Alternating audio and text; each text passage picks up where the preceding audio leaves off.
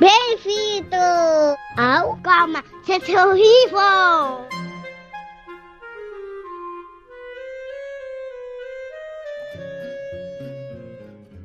Olá, noiados e noiadas! Está começando o Calma Gente Horrível, o seu podcast de reclamações semanais. Meu nome é Rita Alves e estou aqui aos trancos e barrancos com a Malu Rodrigues. Fala, meu povo! E com Alice Porto. Olá!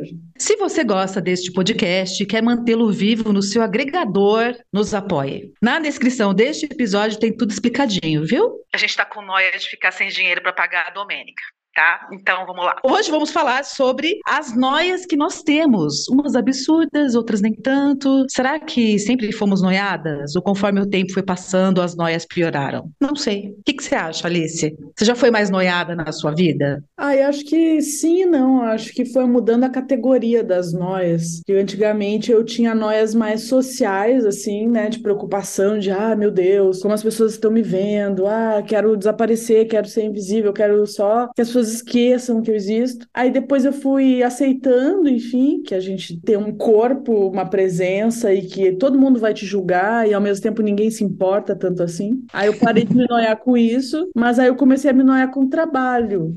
Então, sei lá, saudades, né? Acho que antes estava melhor, mas não fazer o quê? E você, Malu? É, eu tinha essa noia de ligar para o que os outros vão pensar, para o que a gente está fazendo e tal. É muito comum da juventude, né? Quando a gente é mais nova e fica mais preocupada se o absorvente está aparecendo, a calça está manchada, essas coisas gente. assim. E aí com a idade a gente vai ficando mais relaxada, eu acho, mais tranquilo, porque isso que a Alice falou é a pura verdade. No final das contas, as pessoas não estão nem vendo, estão nem olhando. Então isso aí passa. É. Agora, a vida adulta também, a responsabilidade traz outros medos, né? Outras paranoias, outras preocupações que não são mais fáceis vocês. É, você falou sobre a questão de, ah, sei lá, tava preocupada se tá aparecendo alça do sutiã, manja, ou sei lá, se tá aparecendo se você está de absorvente ou não. Cara, hoje, sem brincadeira, se a minha calcinha entra na minha bunda, eu tiro, cara. Simples assim. Ainda faço plá, sabe assim? A alça do sutiã agora me deu um flashback profundo na década de 90, que era aquele pacto social que existia para todo mundo fingir que o, a alça de silicone de sutiã era invisível. É. E era aquele todo travado na carne, suava, ficava vermelho. Meu Deus do céu. Se a gente foi capaz de fingir que aquilo não estava acontecendo, a gente é capaz de superar qualquer paranoia, eu acho. Eu acho que é por isso que a gente assiste esses vídeos no Instagram, nas redes sociais, de modo geral. Que a pessoa tá usando um quilo de filtro e normalizou, cara. A pessoa tá movimentando o rosto de um lado pro outro, os cílios fica, vai para um lado, o olho vai pro outro, e tá todo mundo ali fingindo naturalidade com aquilo bicho. É outro pacto social que fizemos. Além da alça de silicone, tem é. esse pacto, que não deixa de ser uma noia. Por quê? Porque as pessoas têm noia com a própria aparência, né? Poxa, hoje eu tô, sei lá, com olheiras demais, deixa eu botar aqui um filtro da, sei lá, Lana Del Rey, que tem nome os filtros, né? Sempre uma famosinha lança um filtro, não sei que ais, pô, que é essa? Sou velha demais para entender. E aí a pessoa lança um filtro lá, e aí, porra, tá resolvido. Não, gente, tá feio, tá feio pra caralho. A gente só tá fazendo vista grossa. Era melhor ter ficado com as olheiras, cara. Nossa, é uma noia que eu tenho de resistir bravamente, nunca usar filtro em foto e nem em vídeo, pela minha dignidade. Nem maquiagem eu uso. Hoje eu fui cortar o cabelo, daí eu, aí a mulher quis fazer umas fotos assim de antes e depois. Bah, eu não, bah, ontem eu saí, eu tô de ressaca, tô com uma puta de uma olheira e tal. Daí ela, ah, passa corretivo. Meu, qual que é o problema de eu ter uma olheira, sabe? Só não precisa eternizar numa fotografia, mas, tipo, eu sou um ser humano. Eu, eu sou um ser humano, tô cansada de ressaca aqui. Eu bebi, porra. Estamos no feriadão. Qual que é o problema? Agora tem que estar tá com cara de saudável agora, no pleno feriadão também? Quando é que vai Que noia é essa, cara? Tá sempre saudável, corada e maquiada. Deixa eu ter olheira, porra.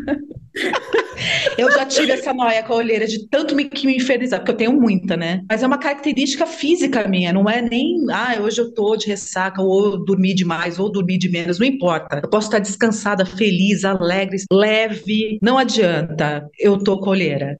Porque é uma característica física minha. Aí uma vez eu cismei Fiquei noiada, porque todo mundo falava, nossa, parece, que você, parece que você tá de óculos.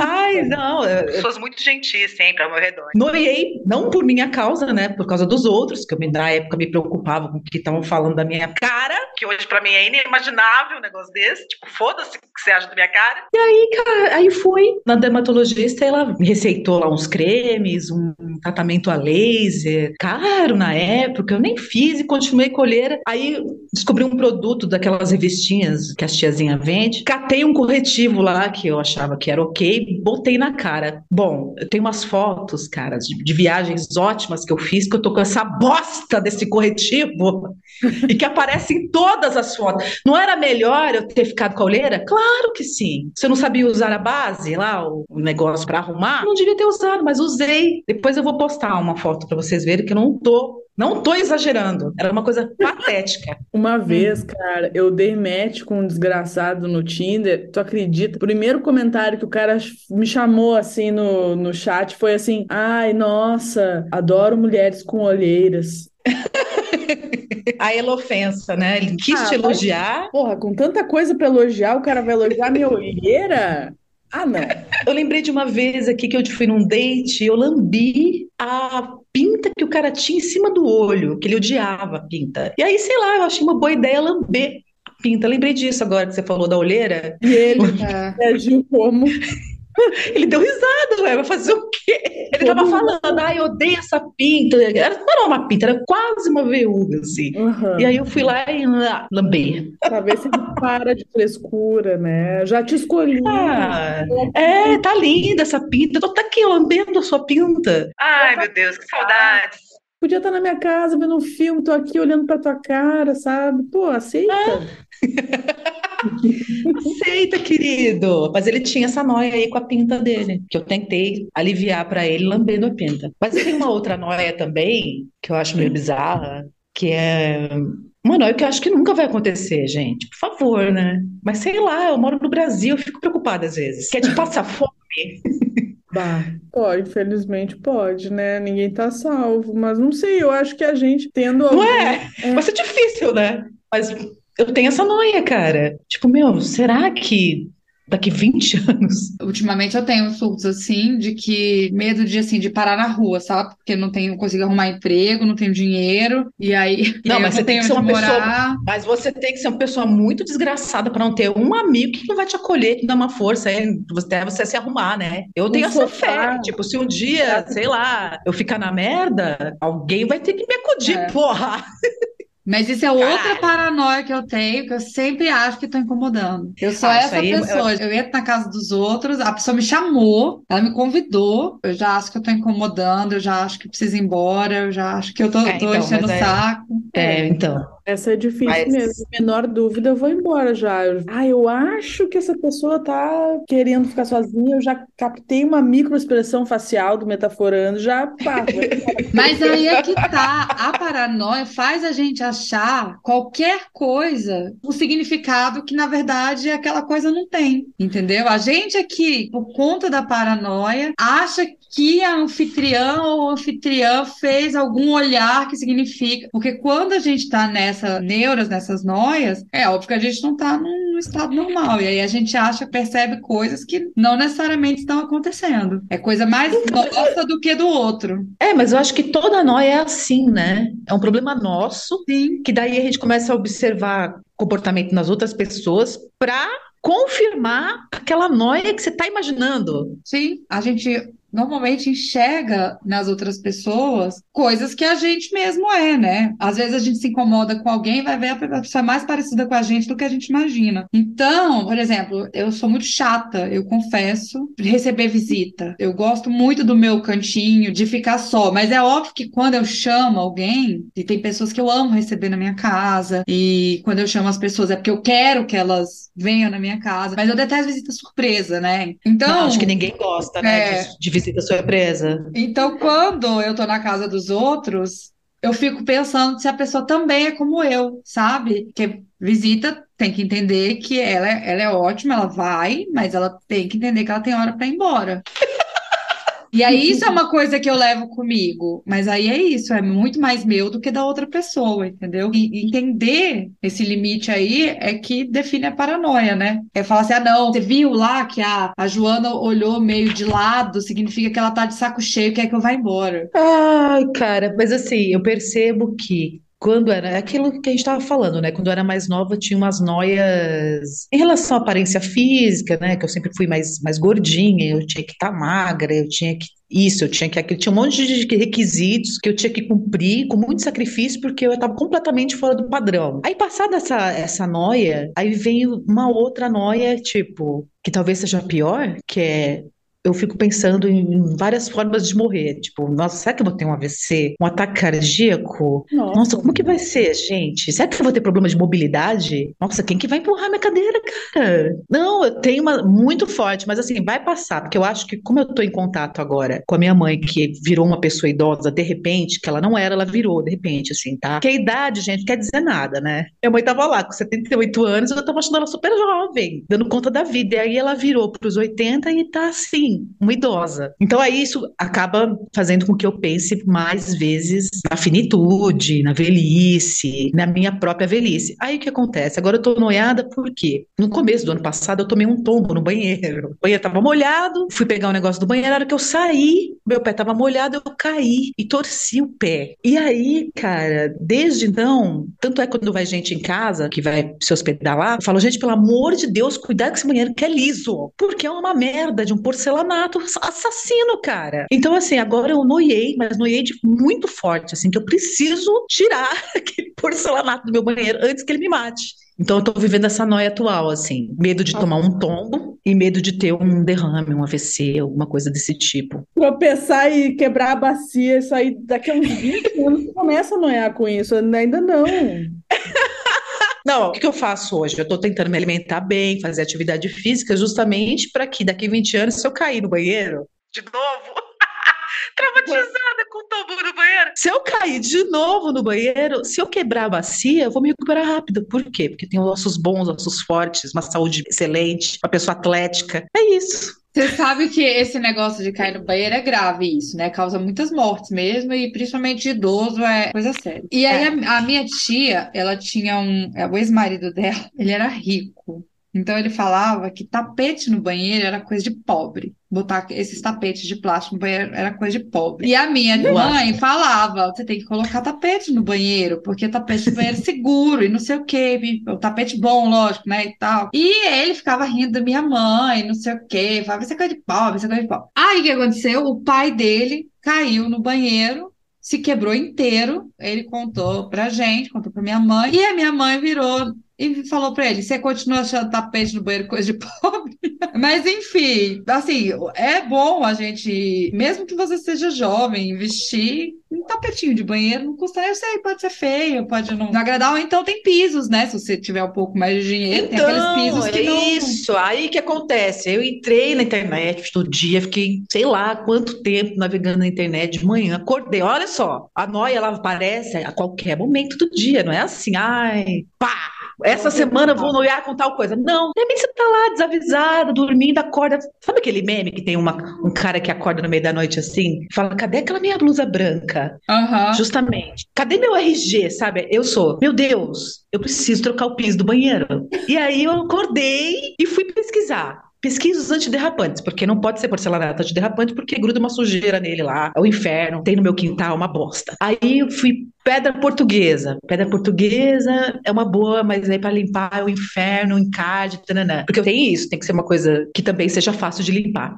Aí Cheguei agora à conclusão que o melhor é um ladrilho hidráulico, que custa uma fortuna, mas o banheiro não é tão grande assim, eu vou conseguir pagar. Ou sei lá, Deus proverá, aquele papo lá, né? Uhum. então eu vou deixar correr, entendeu? A ideia agora é essa: botar um ladrilho hidráulico lá, que é fofo, é bonitinho, fica parecendo a casa da vovó, é fresco e não vai deixar com que eu quebre a bacia. Hum. Nem eu e nem ninguém que for usar aquele banheiro. Meus amigos, por exemplo, que vivem se hospedando lá, e aí eu Sim. fico preocupado. Porque Acho só me falta mesmo. pessoa e vai lá, cair sentada e o rolê que era para ser, sei lá, na, na, em Pinheiros, vira para um PS. SAMU, chama o SAMU. Não, não quero, entendeu? Eu tenho, sempre tive muito medo de morrer, é normal, a morte é uma incógnita, e enfim, Mas eu tenho umas noias, assim, de morrer, tipo, fazendo cocô, sabe? Porque eu Pô, acho que é muito assim, um- porque não basta você morrer, a dignidade tem que ir pro buraco também, você não pode morrer de uma maneira mais bonita, não, tem que morrer cagando, sabe? Então tem muito. É que transando, pelo menos alguém vai falar assim, é, teve um último momento bom, né? Você, você pelo menos tava ali, agora cagando, velho. Que situação desgraçada. Tem uma cena em Sopranos, aquela série velhinha, daqui uns 20 anos já, que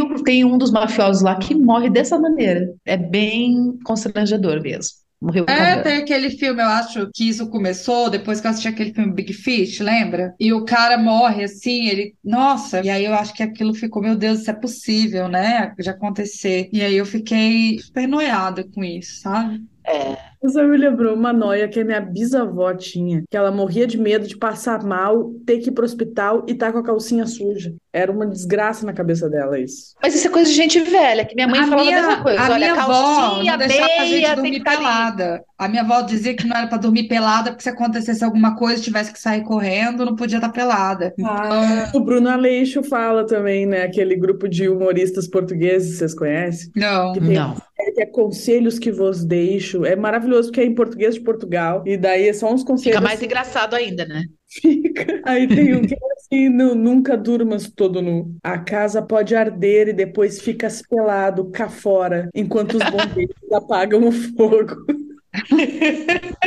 Você acha, a última coisa que eu vou pensar, e já pior que já aconteceu comigo, faz uns quê? 20 anos já, durmo pelada, calor, no frio, não importa. E aí, meu pai passou mal, e minha mãe começou a gritar, meu, seu pai tá morrendo, seu pai tá morrendo. E eu escutei, eu tava dormindo, peladona lá. é. Aí acordei, falei, o quê? Aonde? O que aconteceu? Aí eu levantei e fui acudir pelada, gente. Fui, liguei pro SAMU pelada, peladona. Depois que minha mãe falou, põe uma roupa, menina! Chega os caras aqui, porra! E eu, ai meu Deus, eu nem eu fiquei tão louca que eu nem vi que eu tava pelada. É. Hoje, assim, eu já tô mais condicionada, porque minha mãe vive me chamando também, que tá passando mal, não sei o que, tá lá, eu já me enrolo uma toalha e corro, entendeu? Mas é, como era a primeira vez que eu tava passando por aquele perrengue, foi novidade, assim, né? Eu não sabia que depois eu ia ficar tão escolada, mas enfim, aí eu acordei pelada e fui fazer tudo pelada, botar ele sentado, ele tinha caído no chão, ai, foi um drama. Mas acho uma noia válida, é uma boa noia, faz sentido. Eu acho que várias noias envolvem estar pelado em lugares onde você não deveria estar pelado.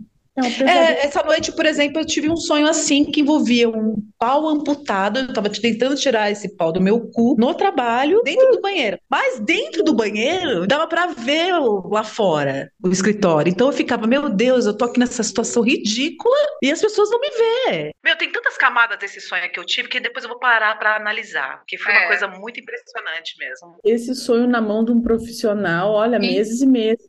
Não é, cara? Psicanalista que é bom pra essas coisas, né? de estar pelado subitamente numa- num lugar que não pode, eu acho que tem uma coisa a ver com um pouco esse medo de ser visto ou de ser descoberto, né? De tu virar, tipo, foco da coisa. E isso tem a ver com uma outra noia que eu adquiri desde que eu comecei a trabalhar como professora na universidade, porque eu também dei aula em outros lugares, mas essa noia não era tão presente. Que é tipo, tu tá no carnaval, alucinada, três tequila, quatro tequila, sei lá, e aí tu escuta aquela frase, Aham. Oi, professora. palavra, professora, É. assim, por aqui. Gente, meu Deus, é tipo estar é tipo Esse é o assim, pesadelo de quase todos os professores que eu conheço, eu acho. É. Esse, esse Acho que pavor. Porque é muito desagradável, né? A pessoa tá sem compostura nenhuma. E aí, assim, não sei por quê, é isso. Quando a gente é aluno, a gente tem uma visão do professor, a gente meio que endeusa, né? Fica uma coisa assim de autoridade, daquela pessoa especial, sei lá, não sei, mas é realmente esquisito ver professor no rolê. Já encontrei vários e achei esquisitíssimo. Nossa, eles também bebem? Eu É. achava normal, porque a faculdade que eu fiz aqui na UFPEL, assim, eu acho que era porque era o curso de artes, né? Mas sempre tinha, por exemplo, abertura de exposição, vernissagem, né, que a gente faz. Que aí tu chega no lugar, aí tem vinho pra olhar para os trabalhos de arte, discutir arte, um negócio assim. E aí, pô, acaba o vinho na vernissagem, a gente vai pra onde? Vai pra um bar. Então já era uma coisa mais normal, assim. Daí no outro dia todo mundo, cada um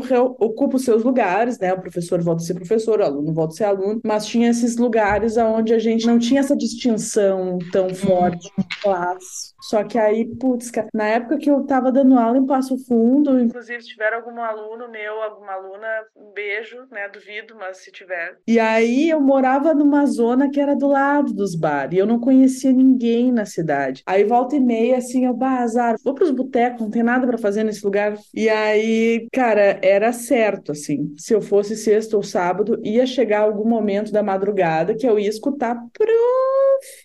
Ai, puta merda, cara. Tem que fingir costume ainda. Porra, essa hora da manhã. É que pra mim é normal. Daí eu me acostumei a falar, gente, olha só, vocês podem me chamar de professora segunda sexta-feira, até no máximo umas dez e meia da noite e tal. Depois disso, eu não tô em horário de trabalho, ou senão eu vou começar a cobrar hora extra.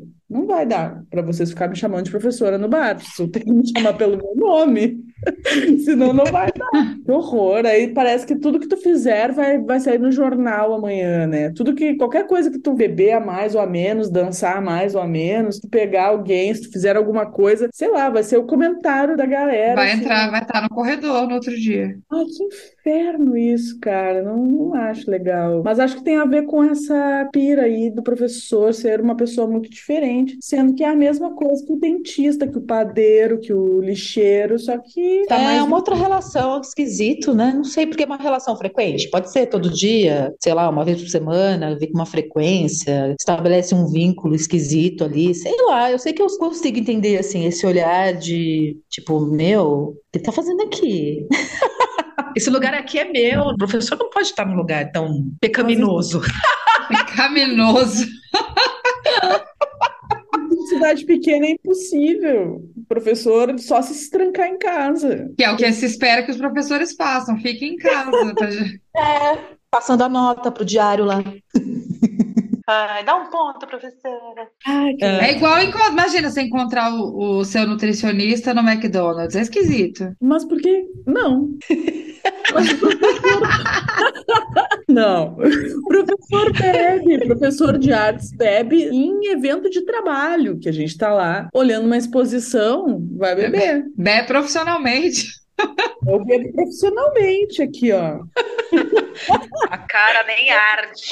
Eu tenho várias desculpinhas também já ao longo dos anos. Tá certa. Eu tenho uma outra noia bizarra, mas que me acompanha diariamente, porque agora eu voltei a pegar metrô, fiquei anos sem pegar metrô e agora eu metrô. Descobri que é mais rápido, né, que andar a pé. Mentira, gente, eu sempre soube. A questão é que a cidade tá meio violenta agora, não? Sempre foi, mas agora tá um pouco pior. E aí agora eu tenho medo de fazer longos trajetos a pé, então agora eu pego metrô. E eu tenho muito medo de ser empurrada, cara, na linha do trem. Ah, eu tenho esse medo também. Nunca fico na beirada. Nossa, cara, Mas tem isso um pavor. Acontece? Ai, que horror. Empurrar o cara no trilho de graça, assim, ah, não foi com a tua cara, vou te jogar na frente do trem. Tem gente doida que anda no- nos transportes públicos, faz cada coisa, menina. Não é um negócio que acontece todos os dias, calma. Mas, às vezes ou outra, corre-se assim, a notícia de gente que. Não, e outra, roubou, Às vezes nem foi. Ah, Do jeito que os metrôs são lo- lotados, por exemplo, pode acontecer nem de propósito. A pessoa, sabe, no- naquela muvuca horrorosa da estação da Sé, 6 horas da tarde. Tem Ai, muita chance de você ser empurrado ali. Tá, na Acabei não, porque eu acho que tem aquele negócio agora, né? Eles botam até umas baias em algumas estações Tem do. baia, mas assim, agora eles estão implementando aquela porta anti-suicídio. Que tem na É, linha amarela.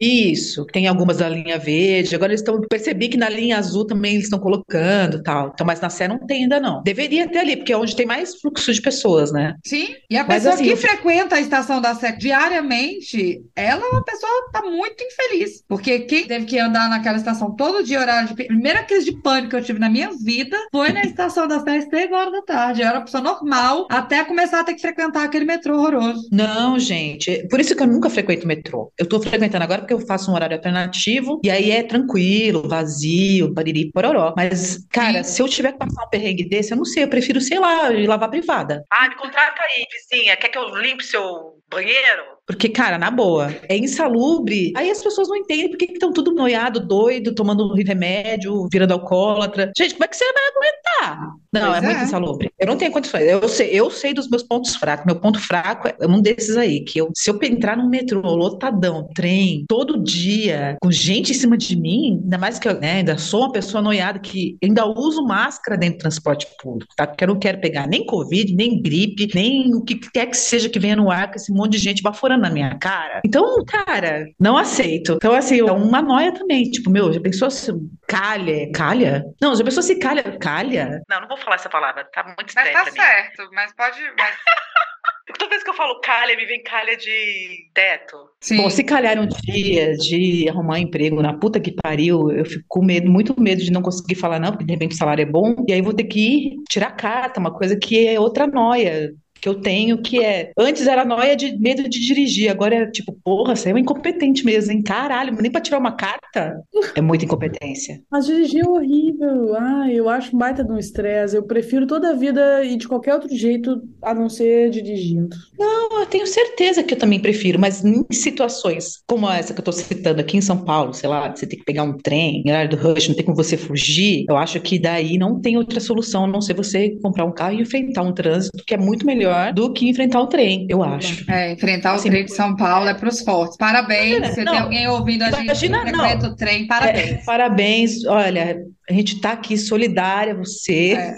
Não, é, parabéns, é, porque o trem de São Paulo é dose, viu? Eu tenho Não. um São Paulo que o cara pegava o CPTM e ele escrevia umas crônicas loucas. Ah, eu tenho esse cara, ele sumiu, né? assim, sumiu saudades dele, o Rafael. E umas contas assim que era de um jeito muito Era engraçado. engraçado. Mas ele comia o pão que o diabo amassou. E aí ele fazia umas crônicas engraçadas, né? Transformava aquele momento horroroso em alguma coisa engraçada. Mas eu tenho certeza que eu não teria esse humor. Eu teria, sei lá, eu ia começar a dar com uma faca. Quem ia ser a pessoa que empurra a outra no trem? Eu. Aí, é assim que acontece. Por isso que eu acho totalmente factível essa noia, velho. Eu pego o metrô na estação Ana Rosa, na Ana Rosa não tem essa, essa porta aí. E o corredor é bem estreito. Eu fico atrapalhando na escada para não ficar ali na beira do abismo. Porque pode chegar assim uma pessoa bem perturbada, porque eu serei essa pessoa, e falar: sai daqui, porra, vai, morre, diabo? É, eu tenho tido muito medo, uma coisa que está me incomodando muito é um medo real de ser assaltada. Isso está me incomodando muito, porque aí, assim, eu fico o tempo todo muito paranoica na rua. E é muito ruim isso, né? Você tá achando que qualquer pessoa tá atrás de você e do, do seu celular. Imagina, gente, meu medo é roubar meu celular. Mas eu entendo isso, porque Brasília tá mais violenta, não era tanto e tá mais. E eu tô mais pobre também, né? Então agora ficar sem meu celular. Não, ficar sem o celular, ter que comprar outro, que não tá barato. Triste, é triste pra caramba. Nunca fui assaltada, mas eu tenho até medo de falar isso em voz alta. Deixa eu bater aqui. Vamos bater aqui. É, porque de repente, sabe, a sorte vira. Mas assim, celular eu já perdi muito, né? Acho que já comentei, tipo, vários que já tomaram da minha mão. Mas é que hoje tem a- o negócio do Pix, que eu tenho muito medo, muito medo de, de perder meu celular Então, por causa disso. E aí, exatamente, e aí medo não é só você perder o aparelho, tem toda a questão de vão invadir teu banco, porque você não fica mais, sem- a gente não fica mais sem aplicativo, e aí vão entrar lá, vão conseguir fazer um empréstimo que você mesma não consegue fazer, mas por incrível que pareça, os bandidos conseguem, entendeu? Você não consegue pegar mil reais com o banco, mas os bandidos, eles pegam dinheiro que tu nem sabia que tinha crédito pra isso. Essa é uma coisa maluca. Tu não consegue falar com o teu gerente eles conseguem coisas milagrosas ali. Dá vontade de você falar assim: não, eu não vou pedir de volta, não. Só me mostra como tu fez. Porra! Que eu, eu não consigo entender isso, velho. Tá lá, crédito pré-aprovado. Tu vai fazer, não tem autorização pra isso. Mas bota na mão do bandido, velho. É uma mágica mesmo, cara. Parabéns. Velho, aí eu Fica aqui, fico- se tiver algum bandido ouvindo, fica aí o nosso parabéns. É uma coisa Olha. louca isso, cara. Eu não sei como eles, o que que eles fazem, que aí a outra paranoia tem tudo agora, eu acho, que tem gente por trás envolvida, entendeu? Ah, eles só conseguem isso porque tem alguém no banco que tá envolvido no esquema, velho. Meu Deus. sabe? Então agora eu virei esse tipo de pessoa. Por enquanto, eu ainda tenho certeza que a Terra é redonda. Se eu começar a falar coisas ao contrário, vocês me internem. tô ficando velho, tô ficando paranoica com os negócios. Vocês falam de paranoia porque vocês não sabem o que é a paranoia depois que a gente vira mãe. Ah, é que tem, aí tem a paranoia com o filho também, né? Tem a paranoia com o filho, de várias coisas, assim. Na gravidez, eu ficava com muito medo, por exemplo, do Raul ser um psicopata. Eu botar um psicopata no mundo. E aí eu ficava pensando, eu botei. falar sobre Kevin. Exatamente. Eu falei, se eu boto um Kevin no mundo, como é que eu vou fazer? Vou amar do mesmo jeito?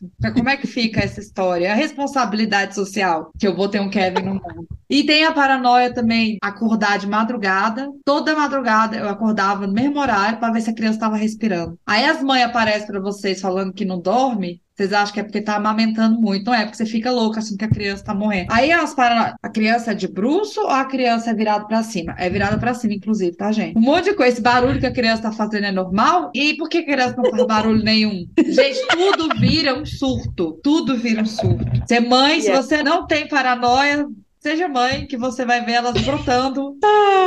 Para vocês usarem camisinha, usarem todos os anticoncepcionais possíveis. Para evitar a loucura, né? É nem para evitar filho, é para evitar perder a mente total, né? Não, eu, eu cada coisa absurda. que Hoje eu tava voltando do médico com o Raul. Esse é o tipo de coisa que a maternidade cria na nossa cabeça. E aí a gente tava na calçada, obviamente, e o Raul saiu da parte de vamos chamar de dentro da calçada, né? Que seria ali mais a grama para a loja, e passou para a ponta da calçada, ou seja, perto da rua. O que que a minha cabeça já fez? O menino tropeçando, caindo na rua, o ônibus passando por cima dele. Ah, isso quase Poxa, aconteceu. foi longe. Esse, esse é o caminho que uma cabeça de mãe faz. Entendeu? Ou então o seu filho ele vai fazer um caminho, sabe, de um ponto para o outro. Nesse meio tempo, você já visualizou 450 desgraças que vão acontecer com a criança andando um metro, sabe? Você já, já viu um monte de coisa. Na época do, do, do tiroteio das escolas, eu nunca mandava roupa à escola. Eu ficava desesperada. Aí eu ficava entre o limite de não mandar ele para escola e o conselho tutelar bater na minha casa. Falei, qual é esse é pior? limite? Vamos pensar aqui. É, exatamente. Tinha dias que eu saía da escola dele e voltava o caminho inteiro chorando, aos prantos, porque eu deixei meu filho lá, se vai acontecer alguma coisa. Então, assim, não basta as paranoias que a gente inventa na cabeça, o mundo ainda contribui. Vai desbloqueando novas paranoias, porque eu acho que a gente nem imaginava que ia acontecer alguma coisa desse tipo em 2023, né? No o Brasil. Raul, gente- essa semana, ficou costuma- doente e vomitou na minha cama. Aí, ele vomitou a minha cama inteira. E eu acordei exatamente na hora, não me pergunte como. Eu estava dormindo, ferrada no sono. E, de repente, meu olho fez tum. Quando eu olhei para o lado, ele estava com o olho aberto. Não deu tempo de eu falar Raul. Ele, blá, deitado mesmo, vomitou tudo. Depois que passou, que eu levantei ele, limpei tudo, eu fiquei pensando: e se eu não acordo? E se essa criança vomita e engasga com vômito? E se eu acordo no dia seguinte, já com a criança morta no meu. É esse nível pra pior, tá? Só pra vocês terem uma ideia. Usem camisinha. É, eu acho que eu vou usar mesmo. Eu fico É. pensando, então, que baseado nessa nossa conversa até agora, os maiores motivos para se ter uma paranoia sinistra podem ser ser mãe, morar em São Paulo ou dar aula, a princípio. É. Podemos. Juntos três e enlouqueça. Imagina uma professora, mãe, moradora de São Paulo.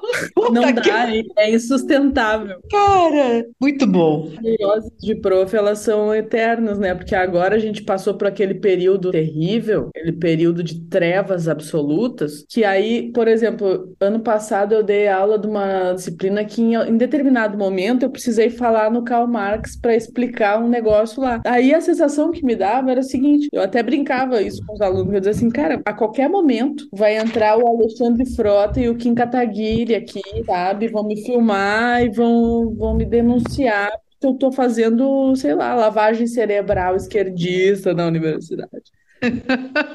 O mundo vai desbloqueando umas coisas que você fala, meu, jamais imaginaria que para ter que explicar coisas óbvias eu teria que pensar, nossa, será que vai acontecer? Eu vou perder meu emprego? Meu emprego anterior a esse agora, eu tava dando aula numa universidade particular. E aí, cara, a alucinação bolsonarista foi tão pesada para os professores, para as universidades, enfim, e os colégios, imagino também, que assim, tem uma cadeira que é desenho de modelo vivo, que é clássica, secular particular, né? Sempre teve essa coisa de desenhar gente para aprender a desenhar, desde mil e sei lá quanto, 600, talvez antes. E aí não podia desenhar gente pelada. Então a galera desenhava manequim. Imagina isso. Ai, porque senão as pessoas vão achar que, ai, vou estar tá assustando os alunos e tal. Pô, todo mundo maior de idade, cara, não pode ver um ser humano nu, porque, ah, vai vir o MBL, vai vir os bolsonaristas, e vão dizer. Então, assim, tava impraticável a liberdade artística e intelectual, assim, e isso gerou uma quantidade de paranoia, cara. Tu imagina, desenho de modelo vivo, que coisa mais antiga, chega a ser até um pouco careta Aí não podia, Sim. porque Deus, ai, uma pessoa pelada, que horror, degeneração. Cuidado, aluno de 25 anos, isso é uma piroca. Nossa. Como se eles não tivessem visto várias já, né, uhum. na universidade. Imagina. Adolescente, agora os caras acham que não conhece o corpo nu. Por favor, né? Conta outra. Só o pai e a mãe que acham isso. Não, mas assim, eu vou dizer uma coisa para vocês. Envolver pai e mãe, quando você já é universitário, Precisamos falar sobre isso? Não. É bizarro. Mas essas particulares que dependem, que tem o pai e a mãe que vai pagar a conta na maioria das vezes, aí o pai e a mãe entra no cálculo do que é que dá para fazer ou não. E aí isso eu considero uma baita de uma paranoia também. Porque o tempo inteiro assim, meu Deus, e agora? Vão chocar a sociedade? Sendo que se tu dá aula de arte, se tu é artista, se tu vai te preocupar em não chocar a sociedade, pô, então vamos fazer qualquer outra coisa da vida agora, né? Tenho muitos amigos professores, eles sempre falam isso mesmo, que a pior parte é lidar com os pais dos alunos, principalmente quando é escola, universidade particular, que o resto tira de letra, mas quando chega nos pais, ai, o que você está fazendo com meu filhinho?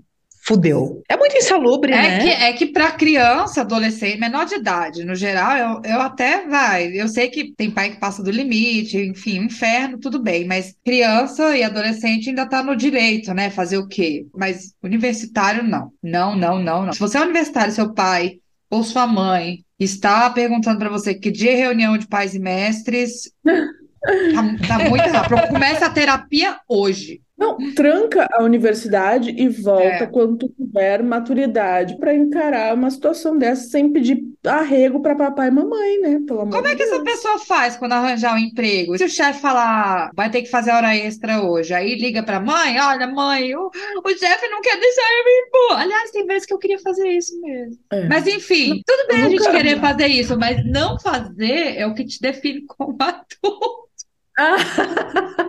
Você pode querer ligar para sua mãe depois dos 40 e tá no trabalho porque tá tomando, sei lá, o chefe tá enchendo o saco. Você pode querer, mas é. você não vai fazer isso. Mãe, vem aqui que o Robson tá falando que a gente errou o trabalho aqui. Ah, pelo amor de Deus, não, gente. Ah, dá vontade mesmo, né? Ai, gente, é tão gostoso, né? Ai, que saudade.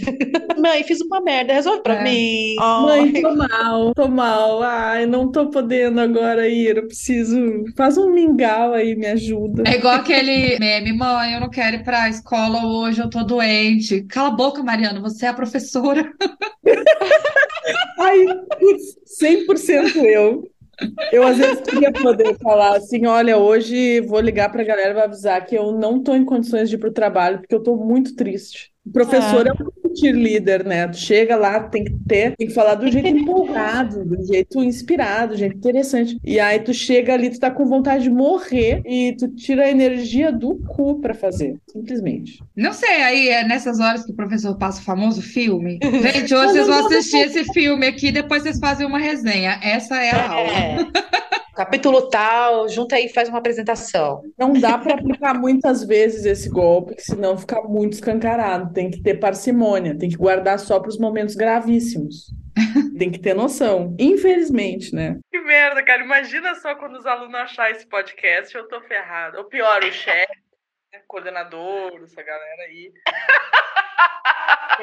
Oremos. Aí você conta tudo para sua mãe. Mãe, eles estão brigando. Aí, mas eu acho que isso aí também já configura uma nova noia. Tipo, será que vão achar esse podcast eu falando barbaridades no podcast? Fica aí o questionamento. É, a, a internet ela gera essas paranoias, né? Se alguém achar alguma coisa que você. Graças a Deus, na nossa época de juventude não tinha internet na adolescência. Eu fico imaginando fotos minhas. Meu Deus do céu, ainda bem que não Não, tinha. graças a Deus não tinha celular no bolso de todo É. mundo para fazer uma foto ou um filme a qualquer momento. Eu tenho uma teoria que antes do celular com câmera, as festas eram muito mais loucas. Que daí tu vai na festa lá, toma, sei lá, uma vodka com sabe lá o quê, e daí começa a tocar, pô, Valesca Popozuda. E daí tu pensa, esse é o meu momento. Aí tu vai lá, tipo, se libertar completamente. Quando tu vê, pô, tem alguém filmando, fotografando. Sai daí, meu. Cara, se eu fosse ser promotor de festa, eu ia proibir a galera entrar com câmeras e tal.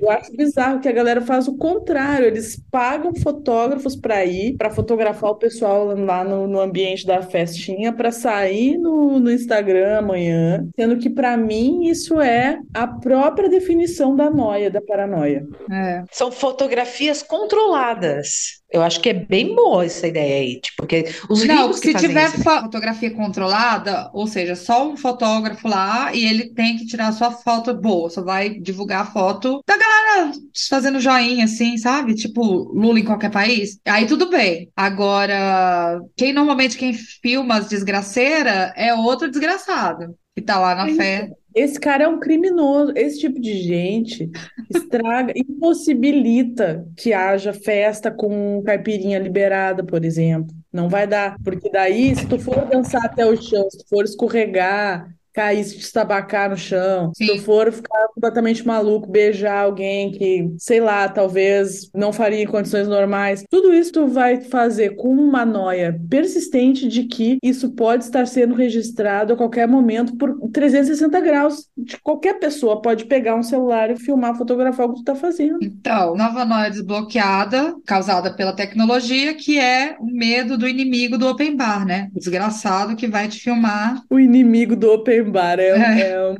definição muito boa. Não sejam essa pessoa. Se De- seu de- amigo é esse cara, deixa ele em casa, não chame ele para os lugares, ele estraga o rolê de todo mundo. Noia de ter amigo chato, que fica toda hora querendo. Você tá num mó rolê legal, todo mundo rindo, se divertindo, já quer te filmar pra botar no Stories, cara. Vá a merda.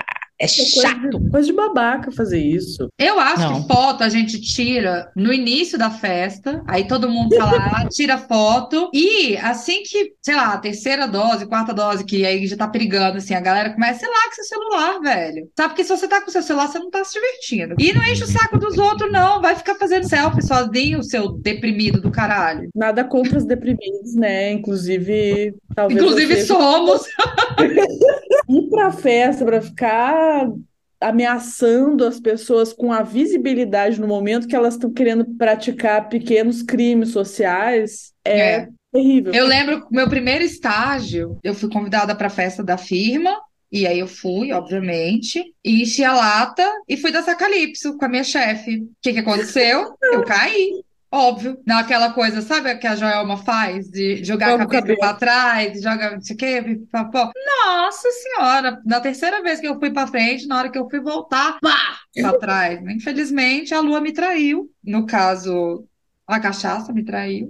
E a gravidade mostrou pra que que ela serve. E eu fui parar no chão. E aí, graças ao bom Deus, não tinha ninguém filmando. Porque, Agora- inclusive, se alguém vier te falar assim, bah, Malu, lembra aquela vez que tu caiu no chão dançando calypso com a tua chefe? Nossa, que vergonha. Tu pode dizer, eu? Da onde? Não, isso nunca aconteceu.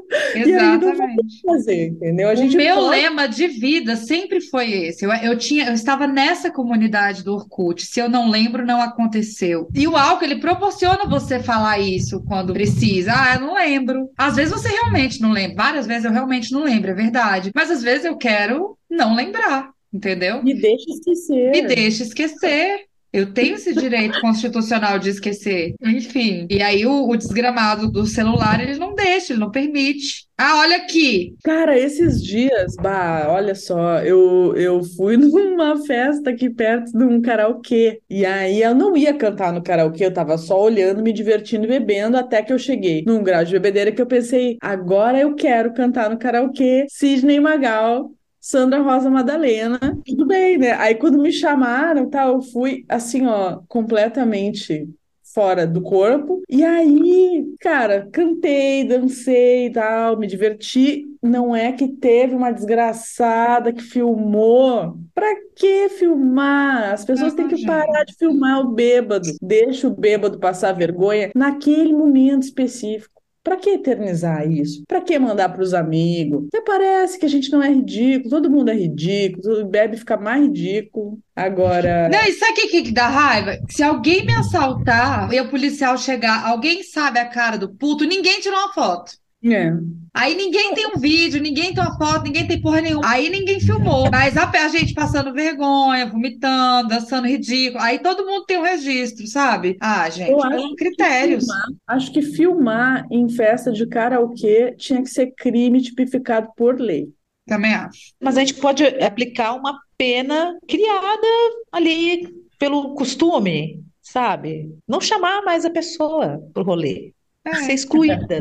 E esperar ela Tá perguntar por que vocês não me chamam mais pra sair, aí sentar com ele e falar, olha, por isso, isso e isso. Faz uma intervenção ali. É. Essa é uma paranoia que eu acho que é muito comum. Quase todo mundo, deve ser, pelo menos, que vive nos tempos atuais, que é o medo da exposição na internet sem consentimento, que não seja uma exposição que você quer fazer e tal. E bom, ela pode gerar consequências gravíssimas, né? Então todo mundo tem esse medo. E eu acho que uma pessoa que expõe outra pessoa, mesmo em lugar público, com a intenção de ridicularizar, por que que essa pessoa não, não pode arcar com as consequências também? Fica aí a Eu dica. acho que principalmente quem sofre mais com isso é a mulher, né? Sim. Não tem comparação o que a gente passa por ter nossa imagem exposta de uma determinada maneira e aí fica eterno o troço, né? Dura muito tempo até sair. Homem faz qualquer merda, assim, o cara até pode ficar com vergonha ali no dia, mês, no máximo, depois ninguém liga. As mulheres eu conheço várias, às vezes não tem nem prova, só uma- um boato já é o suficiente a vida da pessoa virar um inferno. Tem essa questão de gênero aí que é pesadíssima, né? Não tem como negar. Por isso que tem que ficar muito, muito esperta. E é uma noia muito boa essa, de não ficar. A gente já conversou sobre isso em algum episódio aí, de não, né? Vai mandar o nude, gata? Manda sem a cabeça. É. É, são coisas que a gente tem que fazer, né? A gente nunca pode estar 100% relaxada, nunca pode estar 100% off no rolê. A gente tá sempre que ter ali um. Ligadona. É, porque senão. Sabe qual os vídeos dos caras botando o celular pra baixo pra filmar mulher, pra filmar por debaixo de saia? Imagina isso no rolê se você tá bêbada. É uma bosta. Ah, não temos paz, queridas. Não temos paz. Então, acho que as nossas noias já estão todas listadas, as pessoas já estão assustadíssimas com o nosso estado mental. Então, acho que a gente pode finalizar este podcast fazendo aí votos de que essas noias tenham sido bem ridículas e que as noias alheias sejam um pouco melhores, né? De repente olha e fala: olha, a noia dessa pessoa, eu tô É. muito melhor, eu me com medo, é, sei lá, passar embaixo de um, de um prédio em construção e cair um pedaço. Cara, eu tinha, eu tinha, se você tá ouvindo isso e pensando, nossa, eu também sou noiada e tal, saiba que eu tinha, tenho ainda um pouco de noia de guarda-chuva. Como assim guarda-chuva? Sim, eu vejo uma pessoa vindo na minha direção com guarda-chuva aberto, eu acho que aqueles negocinho pontudo que tem no guarda-chuva vai arrancar o meu olho.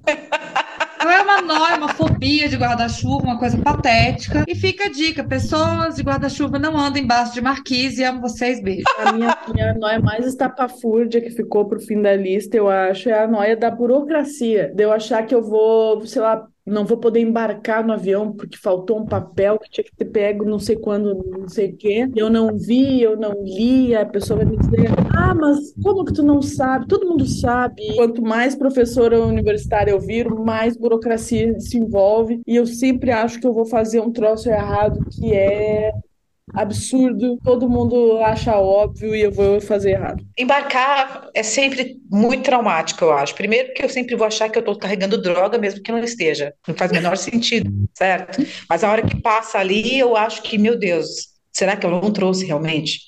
Uma droga. Você passa por ali, tira sapato, tira meia, olham suas coisas, tudo. Beleza. O que, que eu fiz a última vez? Eu deixei o meu comprovante de vacina de febre amarela dentro da mala que eu despachei. Parabéns!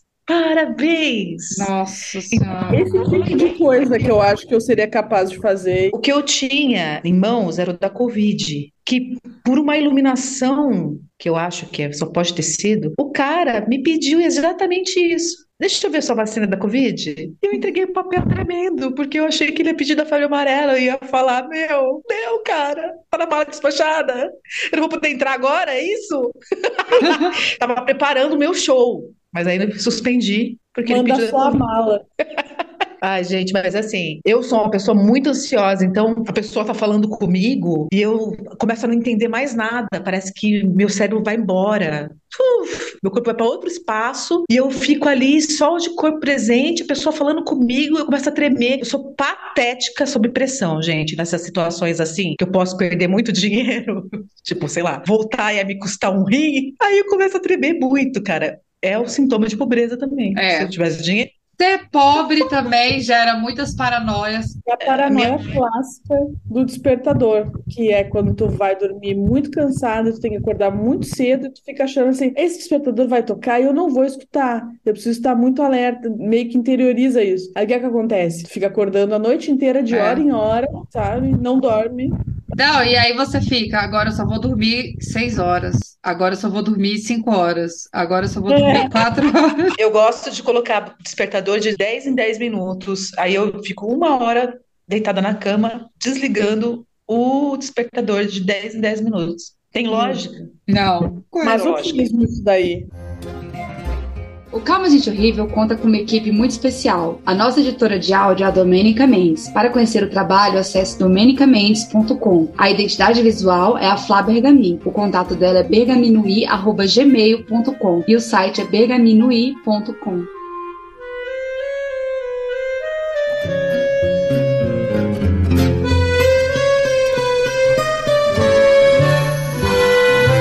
vocês nos virem por aí passando vergonha, não nos fotografem e também não nos filmem. É, deixa a gente quieta lá, passando vergonha sozinhas.